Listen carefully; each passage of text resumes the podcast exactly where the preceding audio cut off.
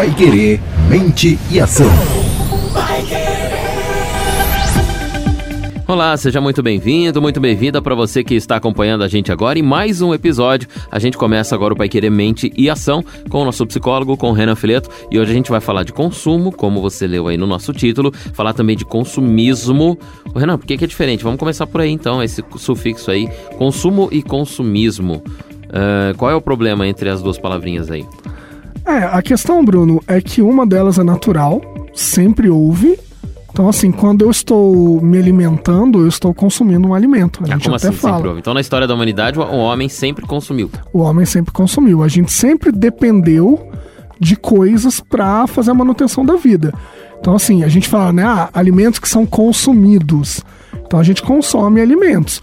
Isso é um problema em si? Não. Isso é uma questão inerente à vida necessária e que não tem problema nenhum a priori, né? De, de cara não tem problema nenhum. Agora, quando a gente fala do consumismo, a gente está falando de todo um processo que muitas vezes pode se tornar, inclusive, patológico. A gente sabe que muitas doenças elas têm como sufixo ismo também. Então, assim, é um processo que beira o patológico, Bruno, onde a sociedade incentiva que a gente consuma coisas que não necessariamente a gente precisa. E a gente faz isso por quê? Porque a roda precisa girar. Então o dinheiro tem que estar em circulação. Quando a gente falava, por exemplo, da Idade Média, a gente não falava de consumismo. Porque o camponês feudal, ele não tinha como estar na mesma relação social que a gente está hoje em dia. O consumismo surgiu quando surgiu o assalariado. A gente está falando o quê? De ascensão da burguesia industrial, capitalismo e tudo do mais. capital, né? Do dinheiro, da forma de troca, de através da moeda. Exatamente. E aí a gente tem o quê? A gente tem trabalhadores que a princípio não sobrava nada, mas depois de um certo ponto, com o surgimento da classe média também, a gente teve trabalhadores com dinheiro, com poder de consumo. Logo, a sociedade tem que se mobilizar para fazer essa galera gastar esse dinheiro. Então, com isso veio todo um aparato social, cultural, de publicidade, de meio de comunicação, de filmes, para fazer esse assalariado que está com dinheiro consumir cada vez mais o que é indicado pelo, por esses meios de comunicação. Então, é fruto do século XX para cá. Não é algo que existia muito anterior a isso. Ah, se a gente pensar as formas de, de consumo, elas estão relacionadas a todas as áreas da sociedade. Por exemplo, é, no antigo teatro, vamos voltar ali na época de Shakespeare, por exemplo, fim do século é, passado, anterior, a gente consegue, consegue ver que é, os artistas eles, eles trabalhavam para a burguesia, ou seja, eles eram pagos e eram encomendados, entre aspas, os assuntos do teatro, da música da época, pelo, pelos burgueses. Quando os artistas começam a delegar à plateia o desejo, é, do, do, do, conteúdo do material da arte, essa plateia que começa a remunerar o artista também.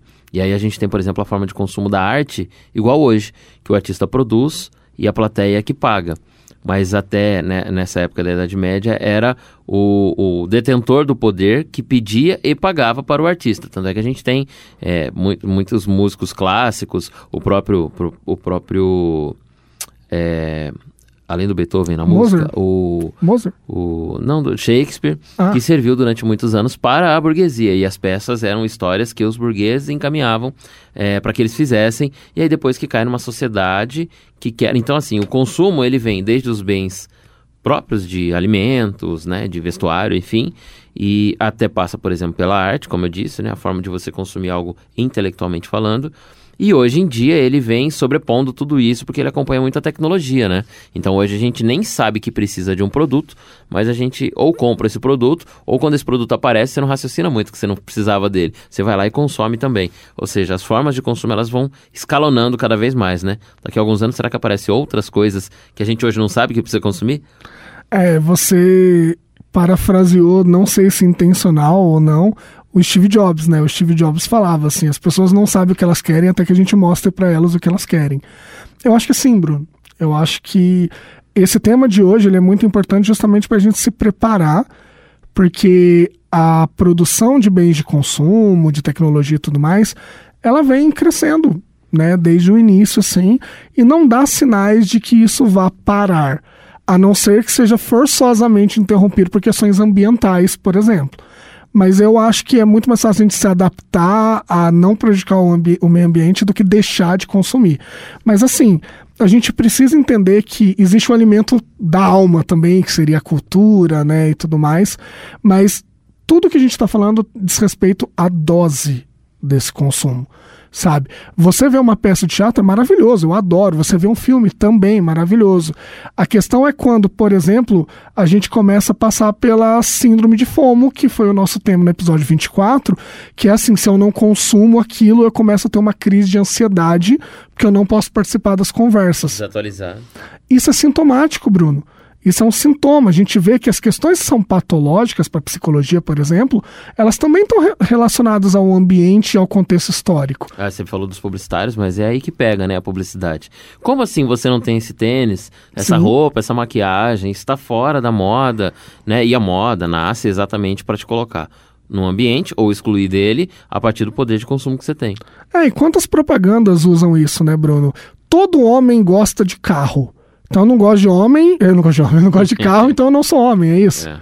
Entendeu? Brasileiro gosta de tal coisa, então se eu não gosto, eu não sou brasileiro. Mas por que, que a propaganda utiliza esse esse esse mecanismo de fala? Porque aí você é um vai gatilho, né, que existe na gente. Você vai querer fazer parte daquilo. Pô, eu sou o único homem que não gosta de carro, então vou comprar um carro semana que vem, entendeu? Porque pega na nossa necessidade de, de pertencimento, de fazer parte de grupos. Então, o consumismo não é pessoal, ele é social. Eita. é porque é os dois, né? É, é, os dois. Na, nada, a gente separa, eu sempre falo aqui do biopsicossocial, né? A gente separa em termos didáticos, mas principalmente o psico e o social, eles se confundem e se misturam muito. Assim. É porque eu só sou um ser dentre outros seres, né? Eu só sou um ser dentro de uma sociedade, é, né? Eu não consigo viver no mato. Exatamente. Então, assim, o que é social se mistura e interfere e influencia no que é psíquico também. Então, talvez o consumo seja pessoal e o consumismo seja social. Porque se eu morasse numa ilha ou numa casa isolado. Eu consumiria do eu mesmo consumiria. jeito. Sim. Mas eu não tenho essa disputa, essa concorrência, essa, esse comparativo social para me instalar no consumismo, talvez. Muito bom. Eu acho que é isso. Eu acho que consumo é algo inerente a todos os seres humanos, é individual. E quando a gente fala de co consumismo, ele Já é ele é uma ferramenta social e, e, coletiva. E a gente pode falar, por exemplo, é, mas não ia chegar um momento que todo mundo ia ter tudo e ia acabar? Aí a gente entra na questão da obsolescência programada, né? Que a sociedade não para para você comprar tudo. Quando você compra uma coisa, para a roda continuar girando, a sociedade em seguida tem que te oferecer outra coisa. Que ela vende como melhor, às vezes nem é, mas ela vende como melhor. E aí a gente está o tempo todo numa busca infinita pelo produto ideal, pelo objeto ideal que vai resolver os meus problemas. E a gente tem que dar um spoiler de que a gente nunca vai chegar nesse ponto, né? É, infelizmente tem essa má notícia para você. É, quando a gente planeja, né? Imagina um jovem adulto aí, sei lá, preste os seus 20, 18 anos. Ah, qual que é a vida ideal para você? Daí ele pode falar assim: ah, não, é comprar uma casa, legal, comprar um carro, ter alguns equipamentos ali, um telefone bacana, uma casa com uma TV bacana, enfim, colocar tudo que ele quer e beleza, enfim. Mas não é fim, porque dele vai ter um, um, uma TV, ele vai querer uma melhor, ele tem um carro, ele vai querer um melhor, ele tem um apartamento, vai querer um maior, é, por aí vai. Então é esse ciclo sem fim que que faz muita gente refém do consumo, né? E é um grande problema da sociedade moderna, inclusive. E é um grande problema para casamento, inclusive. Tem um, tem um amigo meu, Bruno, vou contar aqui, espero Conta. que ele não ouça, mas se ele ouvir, depois eu me acerto com ele. Tem um amigo meu que ele tá casado, e, e você sabe que a gente vive na era dos streamings, né? Uhum. Então tudo é streaming, tudo é mensalidade que vem no seu cartão. Tudo, né? Daí ele virou e falou assim: não. É, quando ele tava solteiro, ele exagerava nisso, aí ele casou, ele cortou um monte de coisa. Não, vou manter só a Netflix, ele falou. Porque a Netflix tem um monte de coisa, beleza, né? Só que aí, Bruno, ele tem, ele comprou um videogame, PS4. O PS4 ele tem uma mensalidade que você ganha dois jogos por mês. Daí ele virou e falou: "Não, eu pago 25, 29 reais, não lembro quanto que é, e eu ganho dois jogos, compensa." Oh. Assinou a PSN, que é do, do PlayStation. E a mulher dele já olhando feio para ele. Daí, cara, saiu aquela série da Amazon, que do, da Amazon Prime, que é o The Boys que é de super-herói, todo mundo começou a falar disso. Ele falou, pô, vou ter que assinar a Amazon também, né? Mais um streaming. E aí agora, o, o ouvinte da Pai Querer já deve estar tá sabendo, provavelmente deve ter assistido, começaram a sair as séries da Disney Plus que são do universo da Marvel, dos Vingadores. Que é então, é só lá. E aí, exatamente. E aí agora a gente encerrou na semana passada o WandaVision, que foi a primeira série deles. E aí semana que vem vai começar a série do Falcão do Soldado Invernal, que são os Vingadores. Conclusão, acabou o WandaVision, começaram a falar tanto do WandaVision no nosso grupo do WhatsApp que ele assinou mais um serviço de streaming e a mulher dele falou que se ele assinar qualquer coisa mais, ela sai de casa. Vixe, Maria, vai perder a mulher e ganhar outro streaming. Chegou nesse nível por quê? Porque o cara tá gastando, Bruno, coisa de cento e poucos reais só pra ele não ficar de fora do consumo dessas coisas que tá todo mundo falando. Aí começa a ficar preocupante, porque você abre mão ou você prejudica suas relações pessoais para conseguir consumir alguma coisa. É, porque esse consumo dele é uma série de coisas, não é só o fator financeiro, é o tempo que ele gasta nisso, é a dedicação que ele tem sobre aquilo lá, enfim. E, e, e há um desgaste mesmo da relação que ele já tem, que no caso é um casamento, né? Ah, pode acontecer em casa uma relação entre pai e mãe, pode acontecer entre irmãos, por aí afora. É, é, a nossa relação do consumo, que dizia o Bauman, que a gente citou no outro podcast, inclusive, no passado, que o Zygmunt Bauman, um polonês que estuda as nossas relações sociais, nos deixou, acho que há quatro anos, se não me engano. Felizmente, um homem tinha um raciocínio fora do normal. Adoro estudar o Bauman, tenho quase todos os livros dele, que fala exatamente da sociedade líquida e da sociedade sólida. E a sociedade líquida de hoje em dia é a sociedade do consumo. A gente parou de ser a sociedade que produz e somos a sociedade que consome. Mas para alguém consumir, tem que alguém produzir. Essa conta não está batendo ainda. A gente produz e consome, será? Ainda mais agora com a internet, Bruno, eu acho que todo mundo produz de alguma forma. A questão é quando a gente fica preso naquela produção que ela é industrial, eu vou produzir um objeto.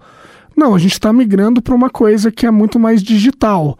Então você com seus stories no, no Instagram, você está produzindo, você está produzindo conteúdo. É, vem do intelecto, né? O intangível. É, o trabalho intelectual mesmo, assim. Então, hoje em dia, qualquer garoto, e isso é até problemático, né? Qualquer adolescente com TikTok, uhum. ele é um produtor. A questão é que muitas vezes ele nem sabe o que ele está fazendo e o nível de gravidade que isso tem. Mas ele é um produtor, ao passo que ele também consome outros perfis. E essa relação de produção é, que vem do intelecto, que não pode ser chamada de produção intelectual, mas vem do intangível, é, o consumo dessa produção, que é muito interessante, ele é escalonado. Então, assim, se eu assinar o canal no YouTube do Renan Fileto e assinar o canal do YouTube do Bruno Cardial, eu não preciso desassinar o canal do Renan Fileto. Então eu assino o. Ah, igual o streaming lá do seu amigo. Uhum. Você tá falando. Ele não precisa. Se ele tivesse que desativar o Netflix para ativar o Amazon, o Amazon Prime, igual eram, por exemplo, os veículos de comunicação né, no, no, nas décadas passadas, ele ia pensar mais de uma vez ao consumir o segundo produto. Mas hoje não, hoje não. O consumo através das, da, da, internet ele se tornou escalonado. Então eu posso consumir várias coisas, ser assinante de várias coisas, comprar várias coisas, e isso rompe o limite nosso, né? Leva a gente para ser refém mesmo do consumismo. Já que eu estou entregando os podres, vou entregar de outro amigo meu hum. que consegue o cúmulo, Bruno de estar vendo uma série e assistindo o jogo do Corinthians ao mesmo tempo. Porque você não precisa, como você falou, desassinar nada e você não precisa nem ver uma coisa de cada vez também. Você pode estar com o jogo na televisão e o celular vendo série. Ou notebook, Olha, eu vou te confessar coisa. então que na minha casa, como moramos eu, meu irmão e meu filho, é, cotidianamente é comum nós encontrarmos quatro telas no mesmo ambiente. Ou seja, a TV ligada para alguém, né, que passou já por lá ou que vai se interessar, ah, liga a televisão que vai começar um programa, enquanto isso a gente fica e cada um num telefone celular. Pronto, a gente já está ali consumindo quatro telas diferentes. É normal você trabalhar, né, com várias telas, muita gente está ouvindo a gente, deve trabalhar com computador, com celular, com tablet e tal.